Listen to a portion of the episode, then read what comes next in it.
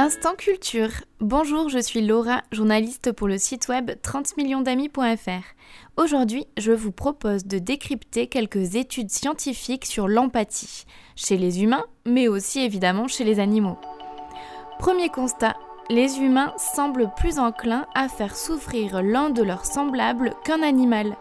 Du moins, c'est ce que laisse présumer une récente étude menée par l'Université de Grenoble-Alpes, couplée à la célèbre expérience de Milgram, réalisée dans les années 1960 aux États-Unis. L'expérience française, menée entre 2018 et 2021, tente de comprendre les facteurs susceptibles d'influer sur notre empathie envers les animaux. Les résultats des chercheurs témoignent de la tension psychologique des participants face à la souffrance d'un animal auquel ils doivent retirer la vie pour l'intérêt de leur espèce. Explication. Les candidats devaient sacrifier de manière progressive une victime animale, en apparence un grand poisson, mais en réalité un robot biomimétique.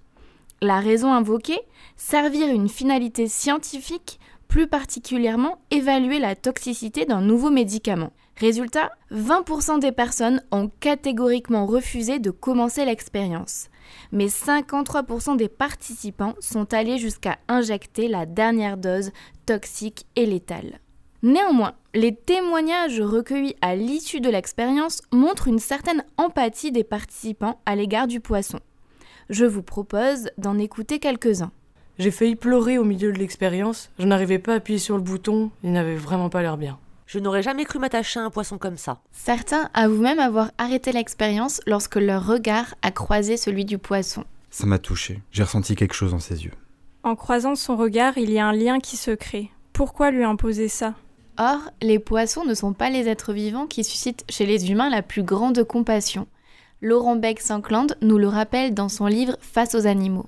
L'empathie n'est pas la réaction la plus commune face à un poisson. Son apparence ne suscite pas des réactions aussi protectrices que d'autres animaux plus proches de nous, comme les mammifères, car l'empathie touche notre affect de façon très subjective.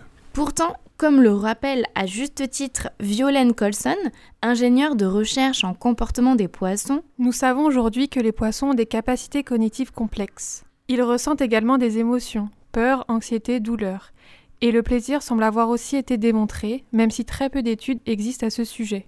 Toujours est-il que le pourcentage de personnes prêtes à faire souffrir l'animal reste inférieur à celui constaté dans les expériences menées entre humains. En 1963, la célèbre expérience de Milgram a montré que 60% des participants humains pouvaient administrer un choc électrique à une autre personne au prétexte qu'un scientifique, le professeur Stanley Milgram, leur avait demandé de procéder ainsi. Un comportement confirmé à maintes reprises par la suite.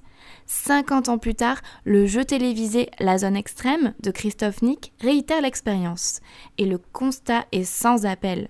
80% des participants ont accepté de soumettre notre candidat à une décharge électrique, sous la pression cette fois-ci non pas d'un scientifique, mais d'une animatrice et à chaque fois, les victimes étaient en réalité des acteurs qui feignaient la douleur, ce que, évidemment, les bourreaux ignoraient. Dans des situations analogues, nos 30 millions d'amis adoptent un comportement bien plus altruiste. C'est là le deuxième constat de ce podcast. Une étude américaine réalisée en 1964 démontre que 80% des singes observés ont préféré arrêter d'actionner la chaîne qui leur délivrait de la nourriture lorsqu'ils ont compris que ce procédé infligeait une douleur à l'un de leurs congénères. Même résultat chez les rats selon une étude publiée en 2020 dans la revue Current Biology. Certains singes participants portent secours aux autres parce que voir la souffrance crée un état d'aversion appelé détresse personnelle qu'ils tentent ensuite de réduire égoïstement à travers leur aide. Mais d'autres participants sont véritablement altruistes et ils aident même s'ils ne sont pas directement témoins de la souffrance de la victime.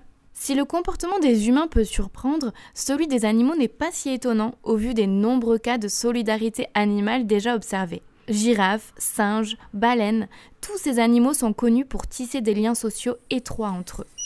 Ainsi, grâce aux soins qu'elles prodiguent et au savoir qu'elles transmettent, les grands-mères girafes jouent un rôle majeur dans la survie des membres du groupe auquel elles appartiennent. Dans son livre L'âge de l'empathie, France Deval évoque entre autres l'altruisme chez les singes. Lorsqu'il peut choisir entre un jeton qui lui donne droit à de la nourriture et un autre qui récompense également son compagnon, un singe capucin choisit systématiquement celui qui fera plaisir à tous. Chez les cétacés, la solidarité peut même être interespèce.